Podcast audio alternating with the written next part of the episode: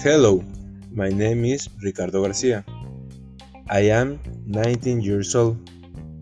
I am from Veracruz, Mexico. I live with my parents in the north part of the state of Veracruz. I studied at the University of Veracruz and I'm currently studying my third semester in the career of physical education, sports, and recreation. I am basketball player.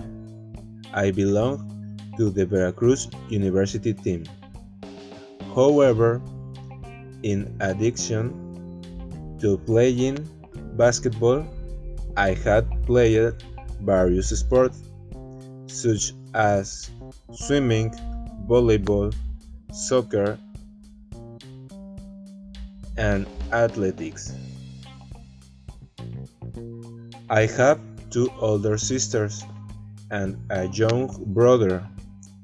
My older sister is called Ingrid. She 26 years old.